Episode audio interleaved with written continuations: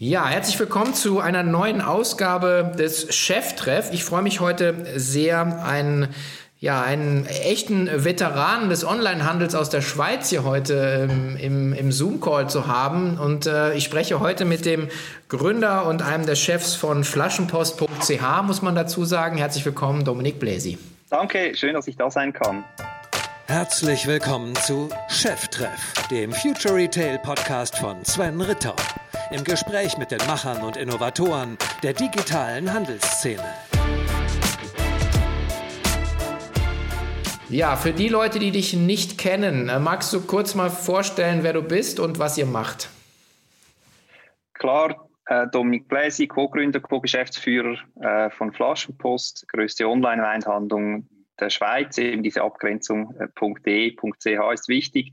Äh, mache das jetzt seit 13 Jahren, von Haus aus bin ich Volkswirt, habe während dem Studium eigentlich immer voll gearbeitet. Wichtige Stationen für mich waren ähm, der Stab vom Stadtpräsidenten von Zürich, wo ich Projekte gemacht habe, oder das Schauspielhaus Zürich, wo ich für die Geschäftsentwicklung zuständig war. Ähm, habe vor 20 Jahren auch mal gegründet im Event-Marketing-Bereich.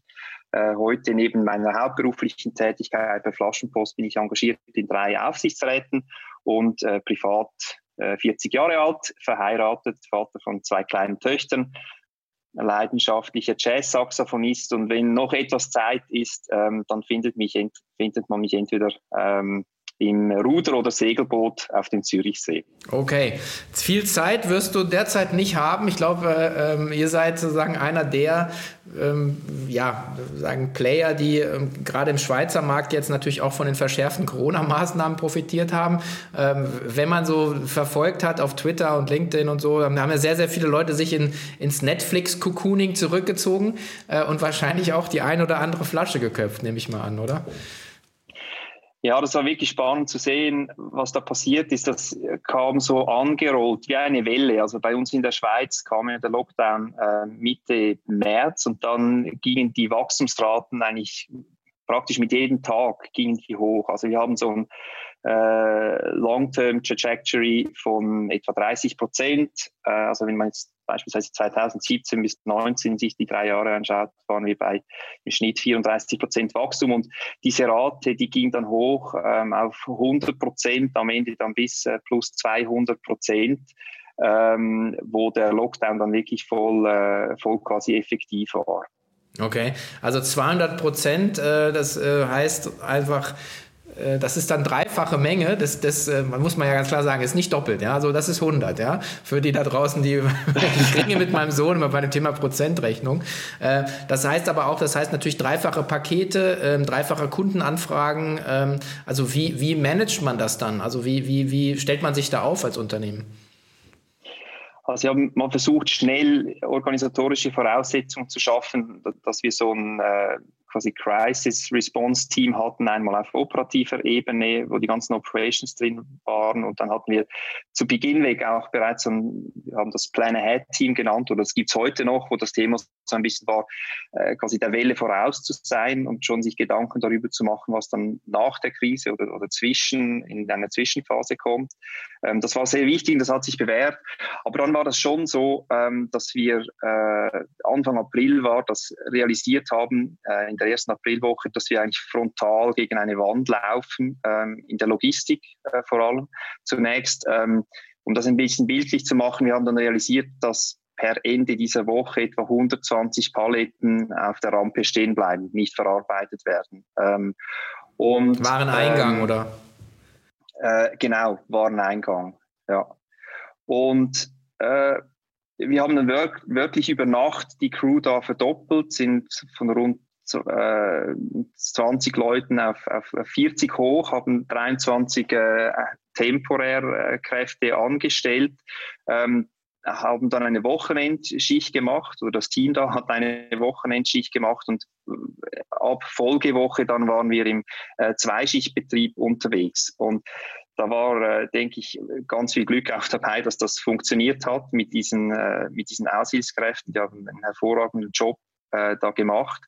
Ähm, und insgesamt war das dann einfach auch eine, außerordentliche Leistung vom ganzen Team, also angefangen bei der Einsatzbereitschaft, die da war, äh, hin dann aber auch zur Eigenverantwortung, die alle da übernommen haben. Und du hast jetzt Custom Service angesprochen, da hat das Bild dann natürlich ähnlich ausgesehen. Und da war im Unterschied zur Logistik dann die Problematik, dass wir nicht so schnell hochfahren konnten. Ähm, die Leute da einarbeiten, äh, das war, war deutlich schwieriger. Ähm, so dass im Customer Service, also auf die Frage, wie managt man das, das waren dann einfach ganz lange Tage und äh, Wochenendarbeit, äh, wo auch wieder das Team unglaublichen Effort gegeben hat, dass das überhaupt äh, möglich war. Mhm. Und ihr seid dann wahrscheinlich auch komplett aus dem, aus dem Marketingbudget auf Null gegangen, weil ich meine, war ja no need wahrscheinlich, oder? Äh, das ist zumindest die eine Stellschraube, die man, die man äh, machen konnte. Aber das Problem ist ja, was du gerade beschreibst im Kundenservice, dass man, wenn man dann, äh, man kommt natürlich dann zu Lieferverzögerungen, ist ja klar, und dann schlagen natürlich diese Kundenanfragen auf. Und je länger die nicht beantwortet werden, dann ist der Kunde kommt dann zwei, drei, vier, fünf Mal, glaube ich. Ne? Äh, und ähm, ist wahrscheinlich, also um wie habt ihr dann so, so, so ein anderes neues Bootcamp aufgebaut, also um die Leute zu trainieren oder wie habt ihr das gemacht? Nein, das war eigentlich äh, unsere äh, Head of Customer ähm, Satisfaction, wie, wie, wir diesen Bereich nennen. Sie hat diese Leute, ähm, also schon, kann man schon sagen, ja, so ein bisschen Bootcamp-artig geschult. Also äh, dann war dann bei uns im, im, im Meetingraum waren da teilweise fünf Leute gleichzeitig eben in so einem Bootcamp. Ähm, und das waren, wir hatten auch da, denke ich, auch, auch Glück, dass wir sehr gute Leute letztlich gefunden haben, ähm, die da schnell up to speed waren und wirklich dann ähm, als wir dann diese Leute gefunden hatten, es dauert eben ein bisschen, bis wir quasi diese Shortlist an wirklich guten Leuten hatten, ähm, bis, dass die dann äh, wirklich da effektiv waren und uns geholfen haben. Mhm, mh. Vielleicht nimmst du uns jetzt noch mal kurz mit äh, zurück an den Anfang, weil äh, ich glaube, ähm, ich habe äh, bei euch eben auch gelesen, ihr seid sozusagen, ihr wolltet, äh, so die ursprüngliche Idee 2007 war, der Amazon äh, des Weins zu werden und ich glaube, ein Slogan von euch ist online zu jedem Wein. Jetzt habt ihr 2007 angefangen ähm, ich habe damals 99 angefangen ähm, und, äh, und dann gab es diesen, diesen atomaren Winter und ihr seid eigentlich so gerade noch äh, in den Ausläufern der Eiszeit eigentlich eingestiegen, wo E-Commerce eigentlich nicht, nicht cool war. Ja? Ähm, äh, was hat euch damals bewogen, das, das zu machen und, äh, und, und auch wie lange hat es dann auch gedauert, um wirklich zu sehen, okay, da ist wirklich auch für ein Geschäftsmodell drin? Ursprung war, was wir damals immer gesagt haben, so eine eigene Betroffenheit. Also entstanden ist die Flaschenpost im Dachstock von unserer Studiewege, von Renzo, meinem Gründerpartner und mir. Ähm, und wir hatten ein frühes Interesse am Thema Wein und wir haben dann in unserer Studienzeit Weinreisen gemacht und haben da festgestellt, dass diese Weinbeschaffung einfach wahnsinnig umständlich sein kann. Also äh, klassischer Case, wir haben dann den Kofferraum unseres äh, Autos gefüllt und sind da aus dem Piemont oder Burgund oder wo auch immer zurückgefahren, haben da verschiedene Weine gekauft, haben die dann irgendwann ausgetrunken gehabt und dann war die Frage, ja, wo können wir die jetzt nachkaufen? Und das war einfach unglaublich äh, mühsam für uns. Und dann haben wir gesagt, eigentlich, das müsste doch viel einfacher gehen, eben so wie wir das kennen von Amazon. Ich suche ein Buch, ich gehe auf Amazon, ich finde das. Ähm, und damit war eigentlich diese Idee für Flaschenpost geboren, also die Vision, einen Ort zu schaffen, wo du alle Weine kaufen kannst und wo du nicht nur dieses One-Stop-Shop-Erlebnis hast, das war ja damals noch so ein Thema, ähm, was als USB damals auch gegolten hat. Wir haben aber von Beginn weg gesagt, wir müssen auch die Logistik organisieren, sprich, ähm, wir wollen einen Bundling-Service anbieten, dass eigentlich egal von welchem Lieferanten ein Wein kommt, äh, am Ende du ein Paket bekommst.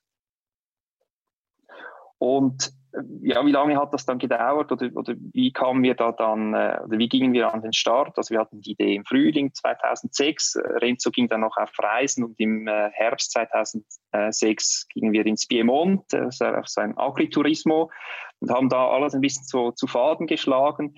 Ehrlicherweise muss man sagen, unser Business Case damals, der hatte irgendwie auf einer A4-Seite Platz. Ähm, und wir sind eigentlich relativ blauäugig dann in dieses Abenteuer gestartet. Was wir aber ähm, damals identifiziert hatten, waren drei äh, Kernherausforderungen. Ähm, die eine Frage war, machen die Lieferanten mit in einem solchen Konzept? Äh, weil eben, du hast es gesagt, es war sich eine Zeit vor äh, Zalando und äh, es gab noch kein iPhone, war eine ganz andere Zeit. Deswegen war das gerade für die traditionelle Weinindustrie natürlich sehr, sehr äh, fortschrittlich.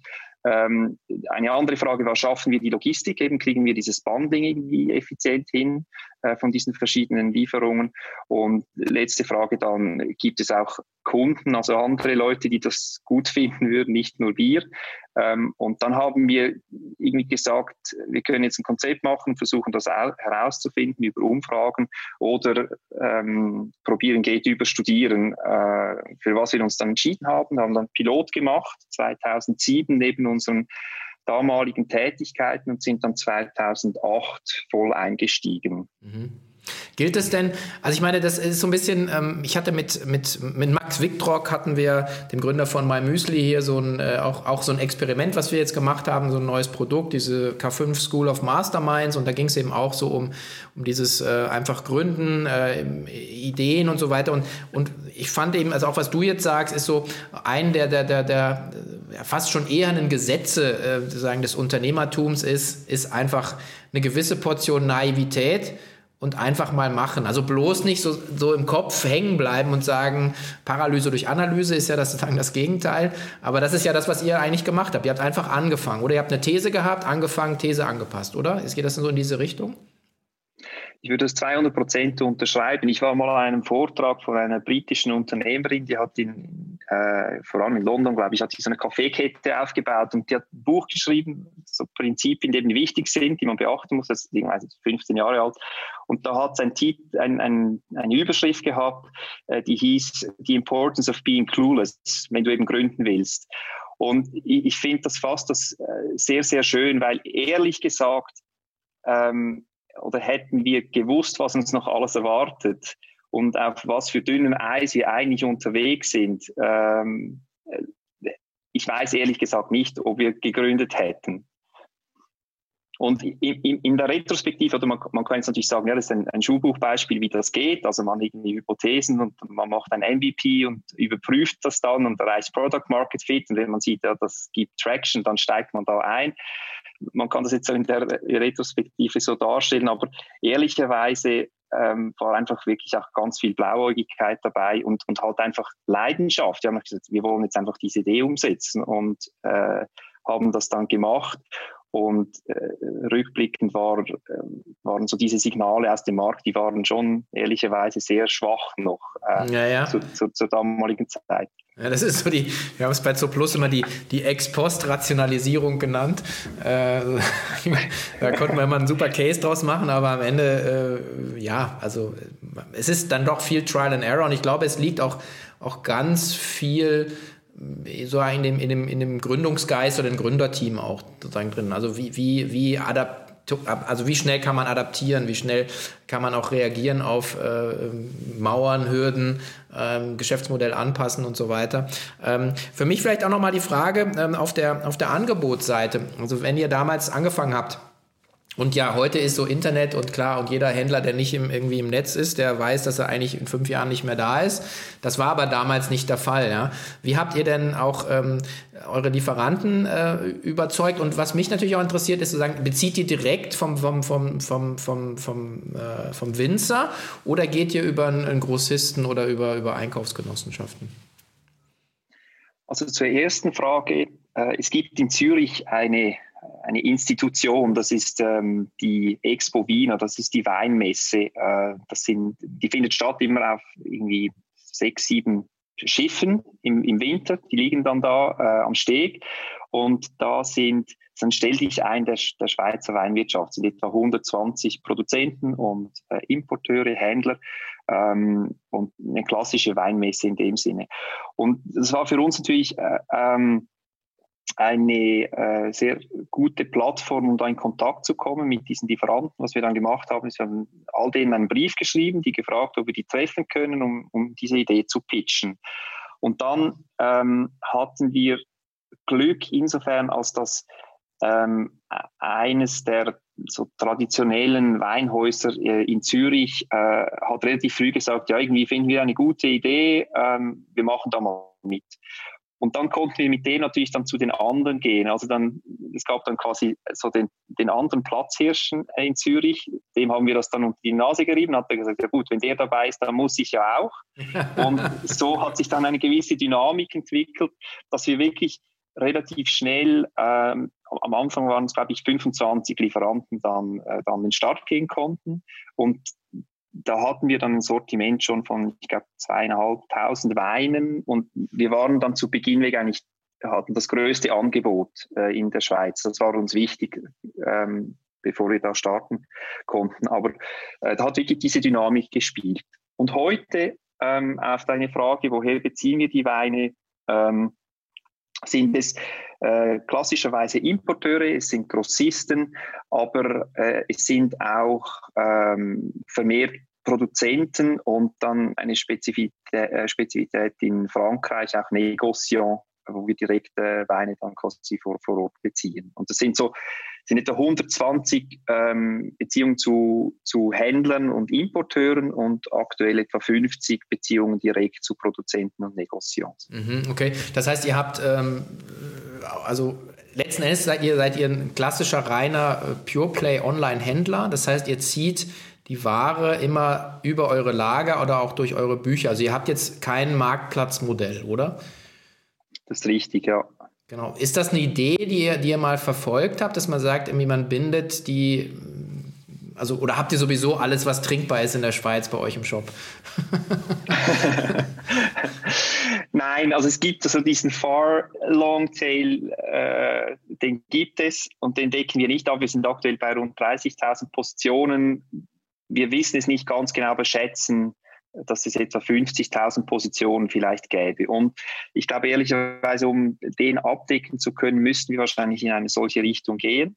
Wir sind ähm, oder wir waren zum Start noch viel näher, glaube ich, an, an einem Marktplatz, als wir das heute sind. Also wir hatten beispielsweise auf der Produktdetailseite von einem Wein ausgewiesen, welche äh, Weinhändler diesen Wein anbieten. Also du konntest dann sagen, ich möchte jetzt diesen Wein bei dem Händler kaufen, indirekt über die Pla äh, Plattform Flaschenpost. Äh, du hast auch gesehen, wie die Preise sich da unterscheiden. Und dann ähm, kam aber da kam relativ schnell dann Feedback von Kunden, die irritiert waren. Die haben dann gesagt, ja, aber ich komme jetzt nicht raus, weil Flaschenpost ist doch irgendwie mein Vis-à-vis -vis und weshalb steht jetzt da noch der Borolac-Wein auch drauf? Ähm, und dann äh, haben wir gemerkt, dass das eher Verwirrung stiftet und dann haben wir sukzessive so diese Preisvergleichs-Marktplatzelemente eigentlich da rausgenommen. Ähm, und äh, heute ähm, eben wäre das wieder ein Thema, wenn es dann um, um diesen äh, wirklich Longtail, Long Longtail geht. Mhm, okay, und ihr habt auch, also und nochmal auf die 30.000 Flaschen, ihr habt, glaube ich, ähm, auch so, so ein 24-Stunden-Sortiment. Das sind dann die, die sagen wahrscheinlich die Schnelldreher oder die, die Topseller oder was auch immer. Das sind, glaube ich, 1000 Flaschen, oder? Genau, das sind 1000 Flaschen und äh, mit diesen 1000 Flaschen machen wir etwa 50 Prozent der Bestellungen. Mhm, okay, wow. Okay. Und die sind wirklich am nächsten Tag beim Kunden? Also wenn jetzt nicht Corona ist? Genau, äh, die sind am nächsten Tag bei Kunden oder, oder, oder halt übernächsten Tag, je nach, wenn du nach dem Cut-Off, der ist um 17 Uhr, wenn du nach dem Cut-Off bestellst, ist dann der übernächste Tag. Mhm, okay. Und die Auslieferung, weil, äh, wie erfolgt die bei euch? Also ich habe gesehen SBB und irgendwie der Fahrradkurier, aber das wird wahrscheinlich nicht für alle, für alle Schweizer Kunden zutreffen. Nein, äh, DPD äh, und Planzer, das sind die beiden Paketdienstleister, die wir da im Einsatz haben. Okay. Okay, aber das, also war das ein PR-Stand, dass die, der, der, Karton mit der, mit der Bahn und dann aufs grüne Fahrrad gestellt wird oder gibt's, ist das auch äh, ein, ein Nein? Ich, ich glaube, was du ansprichst, das war eine Zusammenarbeit, die nicht mehr existiert. Die ah, okay. war, da war ein Versuch damals mit No Time, ähm, die ja dieses Same-Day-Delivery in der Schweiz möglich gemacht haben. Die haben eben quasi dispatched über die SBB und dann ging es dann eben aufs Fahrrad. Und da haben wir aber festgestellt, das ist bei uns, das war kein, äh, kein Kundenbedürfnis. Ähm, wurde gut aufgenommen, quasi wir haben jetzt Same-Day-Delivery, aber das hat sich dann nicht materialisiert in einem Business und ähm, wir haben deswegen dann diese Zusammenarbeit äh, mindestens vorerst eingestellt. Mhm. Jetzt äh, kann man ja mal vielleicht auch mal den, den, die Kundensicht nochmal noch mal aufmachen, finde ich auch ganz spannend. Ähm, und zwar die also wenn man jetzt die, die, die, die, große Flaschenpost nimmt, also sagen hier die, die deutsche, ja, die gerade durch die Presse gegangen und äh, da sieht man ja so dieses, die mit dem 120 Minuten Zeitfenster werben, also es ist immer so sehr impulsgetrieben, glaube ich auch, oder irgendwie keine Ahnung, manchmal die Leute merken nicht, dass die Kiste leer wird. Ähm, okay, ich finde es ganz angenehm. Für mich wäre die Frage, wie planerisch agiert euer Kunde? Ähm, also sagen, man, man, sieht ja dann, wenn der Chianti langsam sich zur Neige äh, bewegt äh, oder geht und ähm, also oder wie, wie, wie schnell wollen die, die Leute das wirklich haben? Also vielleicht mal so ein Kundenprofil würde mich auch mal interessieren. Auf der einen Seite so sagen, wie, wie sagen das die Bedarfsweckung, dann auch sagen wir vielleicht auch sowas wie Inspiration. Also kannst du da ein paar Insights mit uns teilen? Mhm. Ja, gerne. Ähm, also vielleicht fangen wir an bei der Frage, wie kommt ein Kunde zur Flaschenpost typischerweise? Ähm, und da wirkt das breite Sortiment, also du trinkst einen Wein im Restaurant, dann möchtest du den kaufen, gehst auf Google, such diesen, suchst diesen Wein und dann kommt Flaschenpost und dann machst du deine erste Bestellung. Und dann im Idealfall läuft das dann so, dass du realisierst, dass du ja da nicht nur diesen betreffenden Wein findest, sondern auch die anderen Weine, die du gerne magst und bei dir im Keller liegen. Ähm, und äh, machst dann typischerweise eine Folgebestellung, die dann aus mehreren Weinen auch besteht. Also wir haben so verschiedene Kundencluster und das Cluster, was so den, ich hätte jetzt gesagt, den typischen Flaschenpostkunden repräsentiert, was auch das stärkste ist, ähm, äh, also in Terms von Umsatz und auch ähm, Anzahl Bestellungen, die machen, die, die haben etwa 2,8 verschiedene Weine in ihren Bestellungen. Ähm, und dann äh, Thema Inspiration, das war etwas, das ist erst vor, äh, was ist es etwa hier, fünf oder sechs Jahren, ähm, äh, wurde das ein Thema, weil bis dahin war unser selbstverständlich, Selbstverständnis, dass wir einfach diese Weine, ich sage jetzt logistisch verfügbar machen müssten. Also es Du musst die halt einfach finden und dann brauchen wir eine gute Lieferung.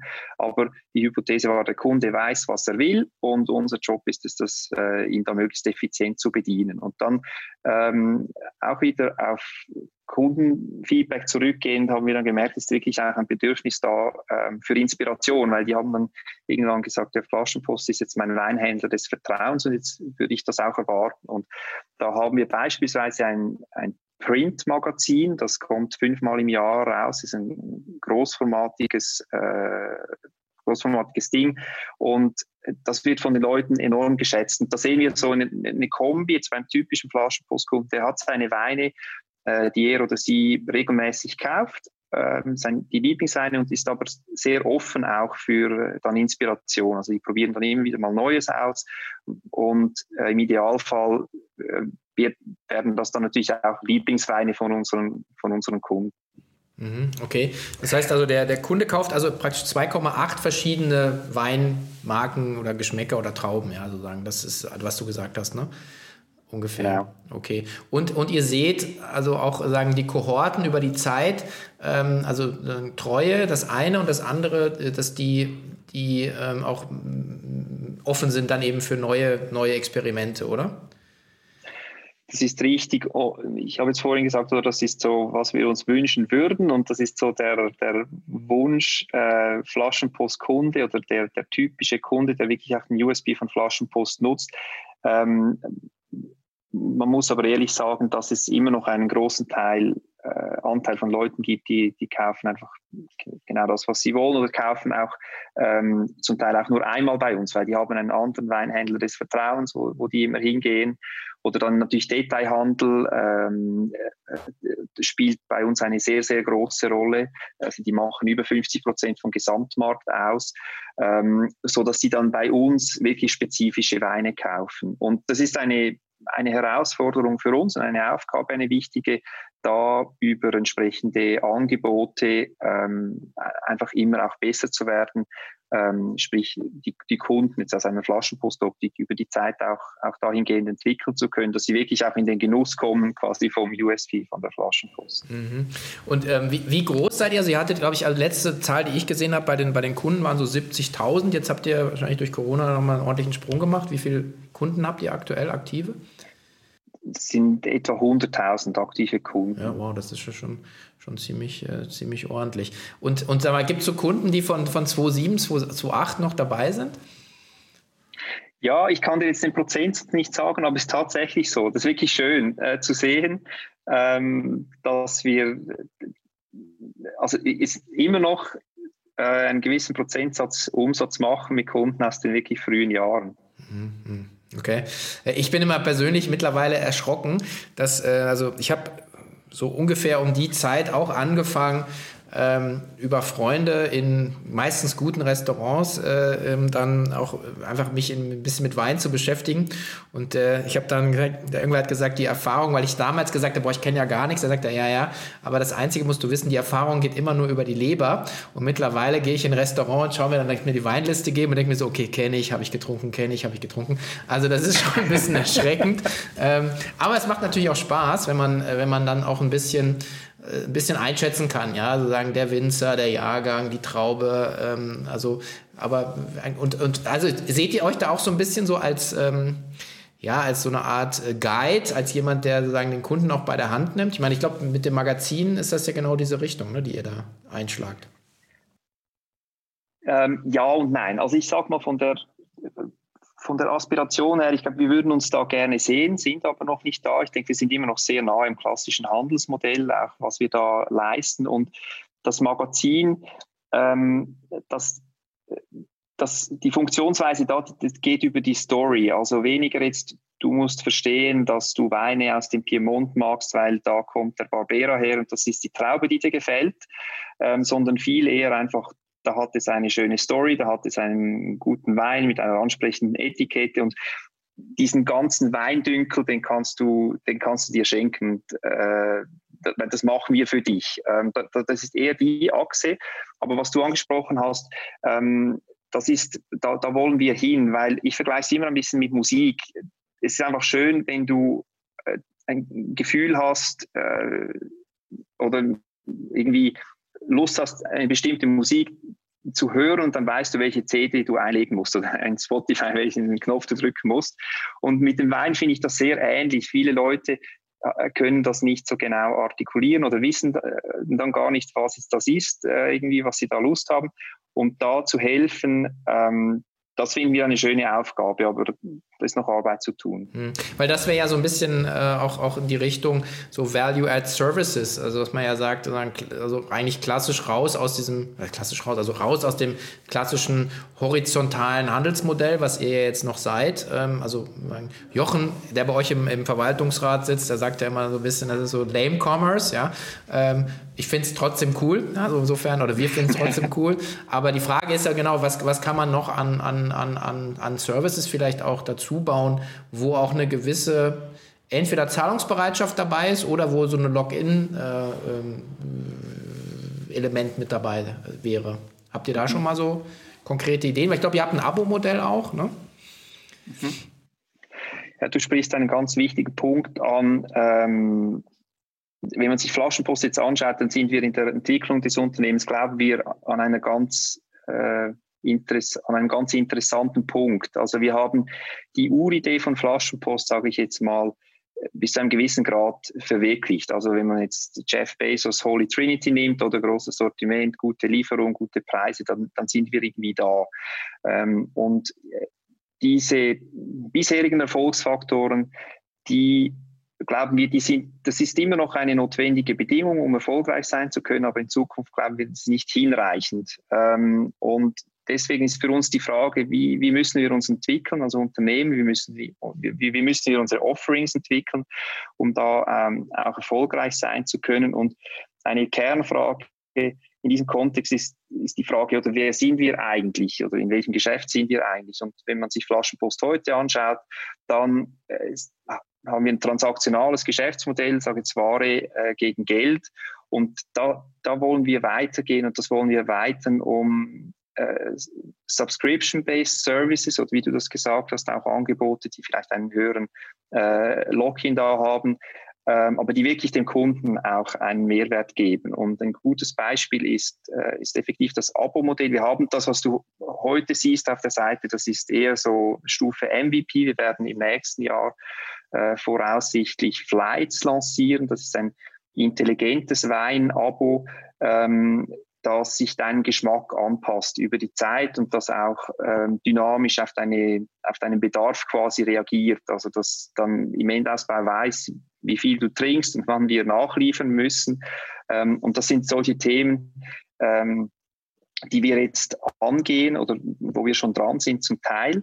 Ähm, und langfristig perspektivisch denken wir, wollen wir auch raus aus dieser Ecke von einfach Wein verkaufen und wir wollen eigentlich den Weinmoment als ein soziales Happening, als ein Erlebnis irgendwie ins Zentrum stellen und jetzt ein bisschen marketingmäßig gesprochen oder weg vom Weinverkaufen hin eher zum Ermöglichen von Weinmomenten.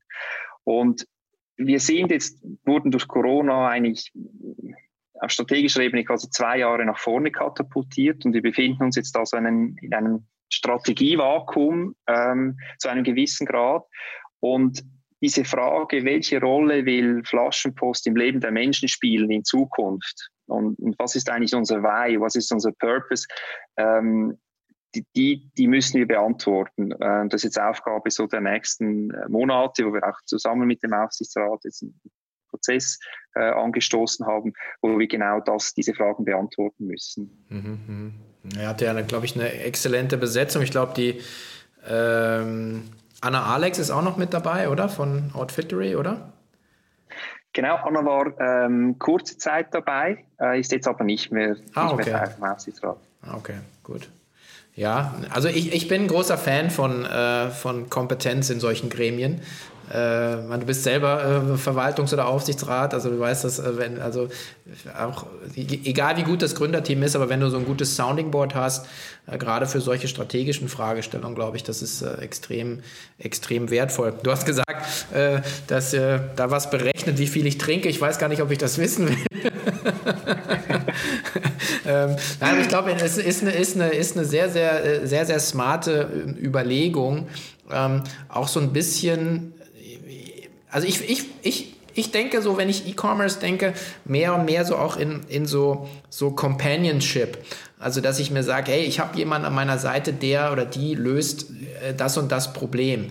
Und ähm, ich hatte hier im Podcast auch die, ähm, dieses, äh, den einen Mitgründer von, äh, von Miss Pompadour, die so Kreidefarben machen, ja, wo du sagst so, okay, was ist denn das? Ja? Und, aber die Zielgruppe sind halt Frauen, weil die im, im, im, Baumarkt halt überhaupt kein also wirklich ein sehr, sehr toller Podcast auch hier im Cheftreff. Und, äh, und, und was die gemacht haben, die sind halt eben sehr stark in der Konversation mit den Kundinnen und lösen damit so ein Problem. Dann haben die sehr viel videobasierten Content und dann ist der Produktkauf ist die logische Konsequenz. Aber äh, zunächst mal steht die Problemlösung. Und ich meine, die meisten Leute, ich weiß nicht, wie ihr das auch seht, stehen vor einem Weinregal und denken sich so, okay, ja, ich mache heute Lachs, ja, oder ich, äh, es gibt Gemüse oder ganz, ganz schnöde äh, Pizza, Pasta. So, was passt dazu? Und dann meisten sind eingeschüchtert durch diesen Weindünkel, der eigentlich Blödsinn ist, weil äh, es ist eigentlich ja gar nicht so schwer. Und wenn man da jetzt jemanden wie euch hat, der, der so ein bisschen auch äh, die Geheimnisse lüftet und, und dann macht das ja auch Freude. Ich glaube, also das seht ihr wahrscheinlich auch in euren Kunden, oder? Das sehen wir also genau so. Ähm, und wenn wir, wir haben kürzlich eine Kundenumfrage gemacht, äh, da sind eigentlich zwei Dinge rausgekommen bei den Leuten, die Flaschenpost schätzen. Das eine ist die äh, ziemlich O-Ton, einfache und schnelle Bestellung und Lieferung. Und das andere Thema war tatsächlich die Weine, die wir bei euch kaufen, die, die schmecken einfach immer. Also jetzt eben diese Magazinweine oder was wir empfehlen in den, in den Newslettern, die wir haben oder was wir auf der Seite empfehlen, da kann man sich einfach darauf verlassen, dass das funktioniert. Und die Leute, die das schätzen, das sind eben die, die mit, diesem, mit dieser Überforderungssituation irgendwie ein, Problem haben im, im das große Regal und, äh, und die sich aber auch nicht für die das ein Low-Interest-Thema ist. Nicht der, Genussteil, sondern der, der Einkaufen-Teil. Mhm, mhm. Und wie häufig kaufen dann die Kunden bei euch im Jahr? Gibt's so, sagt ihr sowas? Ähm, ja, die kaufen aktuell, also über jetzt alle Kohorten, ähm, 1,5 Mal im Jahr. Was ähm, wir sagen nicht ein guter Wert ist. Äh, also wir wissen, so das haben wir mal ein bisschen erhoben, natürliche Kaufverhalten von jetzt Kunden aus unserem Segment, die, die kaufen etwa sechsmal im Jahr. Also so, wenn wir jetzt über Share of Wallet sprechen, da gibt es noch sehr viel Luft nach oben. Mhm, okay. Sagt ihr, wie groß ihr seid vom Umsatz oder ist das ein Geheimnis?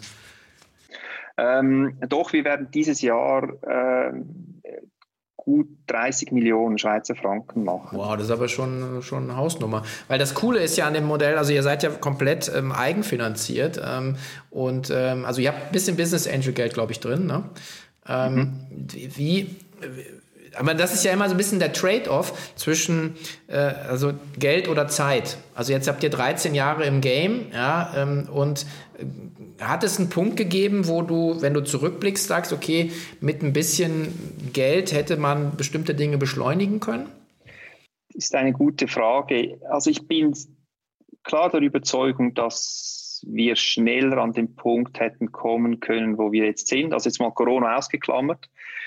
Ähm, ob das dann eine Funktion von Geld äh, hätte sein können, da bin ich mir weniger sicher. Ich glaube, wir haben schon Lehrgeld auch bezahlt, weil wir quasi unerfahrene Gründer auch waren und wir haben sicher Fehler gemacht, denke ich, die man mit Erfahrung hätte vermeiden können.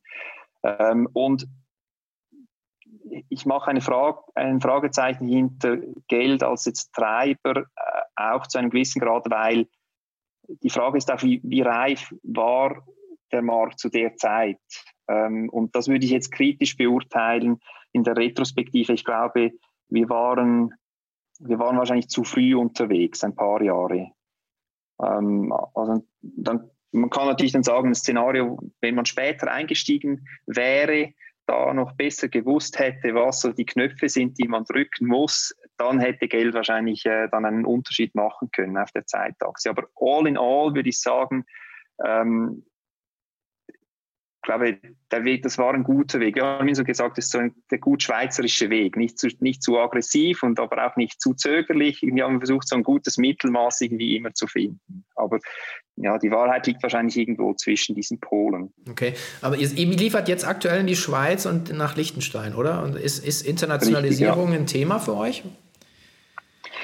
Ich denke, wir können mit einiger Wahrscheinlichkeit sagen, dass mit dem existierenden Geschäftsmodell eine Internationalisierung kein Thema sein wird, jetzt unmittelbar. Ähm, was wir uns aber hingegen vorstellen können, ist, dass wir mit neuen Offerings, die wir eben jetzt entwickeln, ähm, dann durchaus äh, internationalisieren können.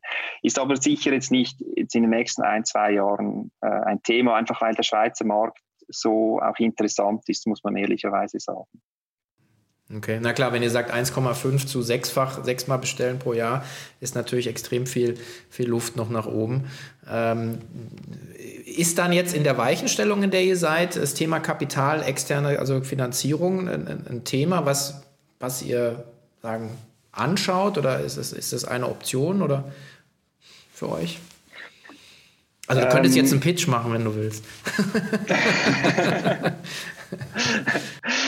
Ähm, nein, also ich glaube jetzt, ähm, Equity ist kein Thema im Moment, ähm, aber man, man, hat ja auch eine ganz schöne Situation im Moment, wenn es um, um Darlehen geht oder Bankenfinanzierung geht, wenn die froh sind, wenn das Geld nicht bei denen liegt. Ähm, und wir haben für uns so den Grundsatz eigentlich, äh, dass wir versuchen, organisch zu wachsen, also wirklich aus den Free Cash Flows die Investitionen da äh, zu finanzieren. Und wir prüfen aber tatsächlich im Moment, ähm, ich sage jetzt dieses Chancenfenster Corona, ähm, was wir glauben, oder das steht jetzt vielleicht noch sechs oder neun Monate, steht das offen. Und Übungsanlage ist, ist die Frage, wenn wir das jetzt wirklich nutzen wollen, was, was müssten wir dann tun? Und es kann sein, dass wir dann auf Maßnahmen kommen, wo wir sagen, äh, die, die können wir dann nicht äh, aus den Free Cash Flows finanzieren, beziehungsweise nicht ohne große Trade-offs zu haben, dass wir dann andere Dinge nicht mehr machen könnten, ähm, weil wir beispielsweise im Moment sehr stark in den Aufbau der Organisation investieren. Ähm, das ist langfristig wichtig, das müssen und wollen wir machen. Ähm, und dann könnte das ein Thema werden. Aber es werden eher eine Bankenfinanzierung. Mhm. Okay. Ja, klingt spannend. Ähm, vielleicht Organisation, ähm, äh, also Jochen erzählt mir natürlich nichts, was bei euch besprochen wird. Er hat mir nur einen Hinweis gegeben, dass ihr auch mit, mit Holocracy arbeitet. Ähm, was ich ein sehr spannendes Thema finde und weil du gerade Organisation gesagt hast, also vielleicht einmal noch mal kurz, also wie lange macht ihr das schon? Weil ich glaube, Connox, den ich hier auch hatte, den Tilo Haas, arbeitet damit auch. Und äh, seit wann macht ihr das? Was sind eure Erfahrungen? Ähm, Würde mich einfach auch interessieren. Ähm, genau, also ich glaube, eine wichtige Vorbemerkung ist, dass wir Holacracy jetzt nicht in reinen Form äh, bei uns eingeführt und umgesetzt haben, sondern wir haben uns das 2017 war das ähm, angeschaut und haben dann angefangen, gewisse Elemente einzuführen. Äh, wie ist es bei uns eingeführt? Ich glaube, das das zentrale Element ist so diese rollenbasierte Organisation. Also bei uns kleinste Organisationseinheit, wenn man so will, ist eine Rolle, die besteht aus einem Purpose, Domains, also so diese unübertragbaren, unentziehbaren Verantwortungsbereiche. Und dann gibt es die Accountabilities, diese laufenden Tätigkeiten, die du halt wahrnehmen musst, um deinen Purpose zu erfüllen. Und die Rollen sind dann zusammengefasst in Circles. Und der wichtig ist eben diese, diese, sind diese Verantwortungsbereiche, wo der oder die Rolleninhaberin wirklich abschließend entscheiden kann. Also da, da kann es keine irgendwie äh, Durchgriffe geben. Äh, und, und, da haben wir wirklich eine, eine flache äh, Hierarchie beziehungsweise ähm, keine Hierarchie. Und ein anderes Element äh, ist der Advice-Prozess, den du halt einhalten musst, wenn du eben diese Entscheidung treffen willst. Sprich, du musst dich fragen, bin ich jetzt die bestgeeignete Person, um eine Entscheidung zu treffen? Wenn ja, dann muss ich mit allen Leuten sprechen, die die Qualität dieser Entscheidung verbessern können. Und wenn ich das gemacht habe, dann kann ich die Entscheidung dann auch treffen. Ähm, und das ist etwa so der Stand bei uns. Wir machen punktuell mal Governance-Meetings, aber weiter geht es dann da nicht. Ähm, was man aber schon sieht, und das war jetzt eine spannende Erfahrung in Corona, ist, dass, dass diese äh, Teil autonome, der selbstorganisierte Organisation, dass das schon trägt und funktioniert. Ähm, also vor allem auch wegen dem Mindset-Shift, der natürlich notwendig war, um diese Organisationsform irgendwie ähm, zum Funktionieren zu bringen, wo die Leute halt wirklich sehr, sehr eigenverantwortliche Arbeit, Initiative äh, da zeigen. Ähm, das war eigentlich fast der größere Teil, jetzt nicht, nur, nicht der strukturelle Teil, sondern der, der kulturelle Mindset-Teil. Äh, und da sind wir, glaube ich, wirklich an einem guten Punkt. Ähm, und ich glaube ganz ehrlich, wir hätten jetzt ähm, Corona und die Herausforderungen, die wir da hatten, nicht meistern können, hätten wir eine klassische hierarchische Organisation gehabt. Mhm. Mhm. Ja, das, also gut, dass du sagst. Es wäre mein Gedanke, dass das natürlich extrem äh, geholfen hat, ne? weil du sagen, gar nicht mehr an allen Stellen sein kannst als, als Chef oder, oder sich Bereichsleiter, wenn so eine Situation eintritt und dass sozusagen diese gelernte über dann zweieinhalb, drei Jahre Eigenverantwortung natürlich extrem äh, positiv dann war für euch. Mhm. Ja. Ähm, ja, äh, wie, wie wappnet ihr euch jetzt für den nächsten Lockdown? Vielleicht die abschließende Frage, weil ich meine, ich glaube, jetzt steht auch noch Weihnachten vor der Tür, Jahreswechsel, äh, Lockdown, glaube ich, in der Schweiz kommt jetzt. In Deutschland wird gerade noch diskutiert. Ähm, Nochmal 300 Prozent? ja, ist tatsächlich ein Szenario, das wir äh, durchdenken. Also wir sind jetzt wieder in Anführungsstrichen im Krisenmodus. Wir darf man so natürlich nicht sagen, weil, weil eigentlich für, für uns, was den Umsatz angeht, ist das ja gut. Aber wir sind wirklich da sehr, sehr gefordert und aufgrund der Maßnahmen jetzt von der Regierung, die ab morgen äh, effektiv sind, dann wahrscheinlich am 18. nochmal verschärft werden, kann das durchaus sein. Und wir sehen da, ähm, dass es eine harte ähm, Kapazitätsgrenze gibt. Also wir haben vor Corona haben wir immer gesagt, irgendwie so Runrates bis 35 Millionen, das schaffen wir in der aktuellen Logistik.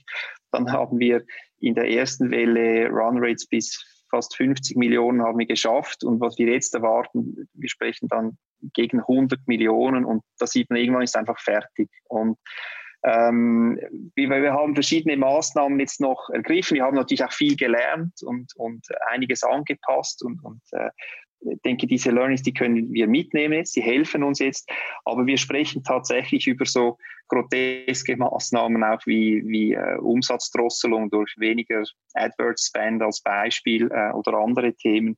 Und ähm, wir sind jetzt da äh, dabei, einfach das sehr, sehr eng zu verfolgen. Also wir haben jeden Tag äh, Operations ähm, einen Call, wo wir die Lage beurteilen und dann über diese Maßnahmen dann entscheiden, die wir da treffen müssen.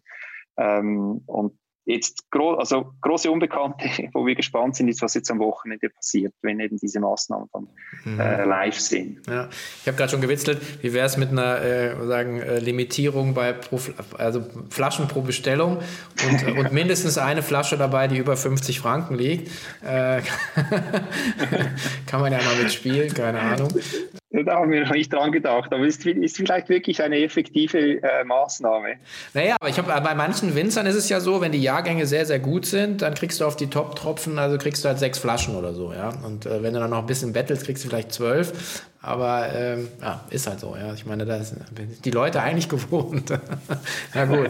Also ich drücke ganz äh, fest die Daumen, äh, dass ihr das äh, meistert, so wie ihr, glaube ich, unterwegs seid und aufgestellt seid und wie auch hier sozusagen die, die Energie wo wir es digital machen, äh, im Podcast reinkam. Also muss ich sagen, bin ich sehr, sehr zuversichtlich. Und ich bin äh, sehr gespannt, was du oder was ihr dann berichtet. Wahrscheinlich werdet ihr es dann im Q1 2021 ein bisschen was verlautbaren. Also insofern herzlichen Dank für deine Zeit und deine Insights. Hat sehr viel Spaß gemacht. Danke dir, Dominik. Danke für die guten Wünsche und danke fürs Gespräch.